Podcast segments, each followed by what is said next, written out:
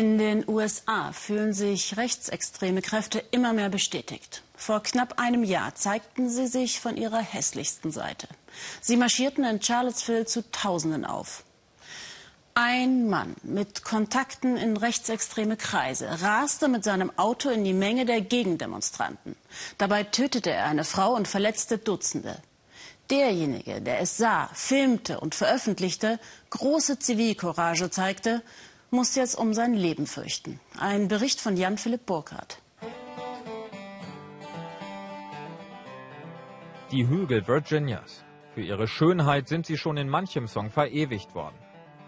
Doch hier zeigt sich auch eine hässliche Seite Amerikas. Denn dort unten lebt ein Mann zurückgezogen in seinem Haus, der um sein Leben fürchten muss.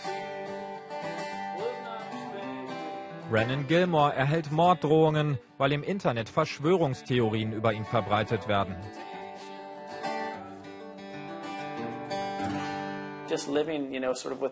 Mit diesem konstanten Fluss von Drohungen zu leben, verändert deine Psyche. Du schaust immerzu über deine Schulter.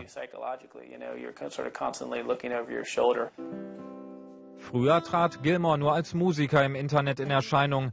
Doch weil er als ehemaliger Angestellter des amerikanischen Außenministeriums die Ausschreitungen in Charlottesville gefilmt hat, verbreiten Rechtsextreme die Theorie, Brennan habe das Attentat auf eine junge Frau inszeniert.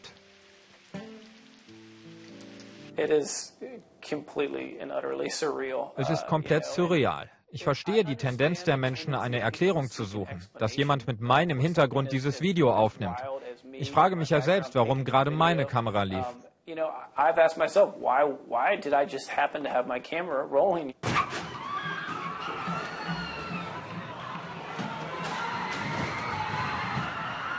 Dies sind die Bilder, die Gilmores Leben veränderten. In Charlottesville fährt ein Auto in eine Gruppe von Demonstranten.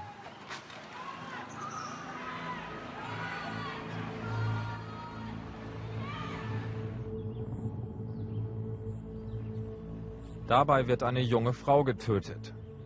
Heather Heyer wird nur 32 Jahre alt. Sie war nach Charlottesville gekommen, um gegen den Aufmarsch von ultrarechten Gruppen wie dem Ku Klux Klan, Neonazis und der sogenannten Alt-Right-Bewegung zu demonstrieren. Die Situation eskaliert. Rechtsextremisten liefern sich Straßenschlachten mit Gegendemonstranten. Auf beiden Seiten gibt es Verletzte. Plötzlich rast das Auto in die Menschenmenge. Knapp ein Jahr später kehrt Gilmore an den Tatort zurück und erinnert sich an den Moment, in dem das Auto die Straße herunterkam. Mir war sofort klar, dass hier etwas schief lief. Er erreichte die Mitte der Straße und bremste eine Sekunde lang ab. Ich dachte, er würde nicht weiterfahren, aber dann drückte er aufs Gas. Er wusste, wohin er fuhr. Genau da, die Körper flogen über sein Auto. Pures Chaos, unerträgliche Geräusche. Der Rest ist Geschichte.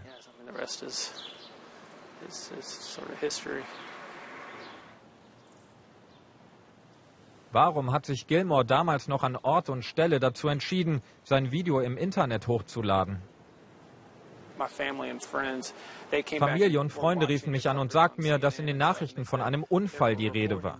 Als ich sah, was ich da auf Video hatte, übergab ich es zunächst der Polizei. Aber ich sah selbst, dass es kein Unfall war. Es war klar, dass dieser Kerl eine Million andere Möglichkeiten hatte, als in diese Menschenmenge zu fahren. Ich dachte, es sei wichtig, das zu zeigen, also habe ich es hochgeladen. And so I thought that it was important to share it for those reasons, and, and so I sent it out. Kurz darauf behaupten ultrarechte Webseiten, Gilmore habe das Attentat von Charlottesville inszeniert. Er sei Teil einer Schattenregierung, die mit Unterstützung der CIA Präsident Trump stürzen wolle. Schnell und schädlich wie ein Virus verbreitet sich diese Verschwörungstheorie im Internet. Immer wieder wird Gilmores Name genannt. Uh, Brennan Gilmore. Uh, Menschen aus meinem beruflichen und privaten Umfeld ließen erkennen, dass sie das über mich gelesen oder gehört hatten. Einige davon sagten, dass sie nichts mehr mit mir zu tun haben wollen. Es beeinträchtigte jeden Bereich meines Lebens. Infowars Informationskriege heißt eines der Portale, das Gilmore besonders scharf angreift. Der Betreiber Alex Jones erreicht mit seinen Sendungen Millionen Amerikaner. Und Alex Jones hat prominente Gäste. Donald Trump nutzte Infowars, um im Präsidentschaftswahlkampf um Wähler zu werben. Es wurden auch Gerüchte über seine Gegenkandidatin verbreitet.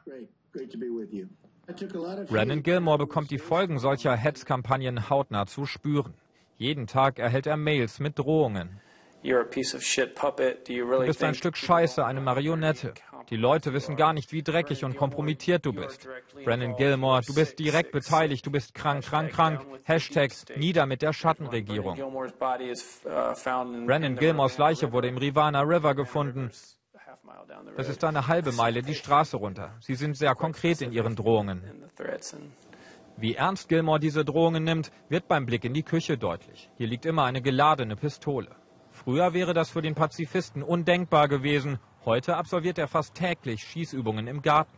Trotzdem glaubt Gilmore immer noch, dass der beste Weg, sich zu wehren, nicht die Waffe ist, sondern das Recht. Er klagt wegen Verleumdung gegen sieben Blogger, die Verschwörungstheorien über ihn verbreiten.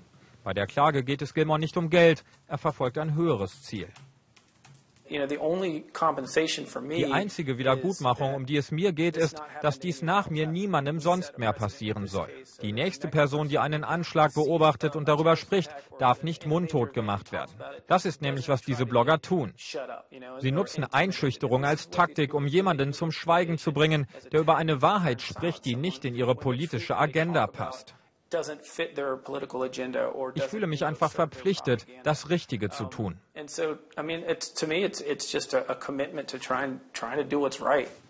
Brennan Gilmore steht vor Gericht ein harter Kampf bevor. Im Fall Charlottesville steht viel auf dem Spiel. Denn in einem Land, in dem die Meinungsfreiheit großgeschrieben wird, geht es jetzt auch um die Frage, wie viel die Wahrheit eigentlich noch wert ist.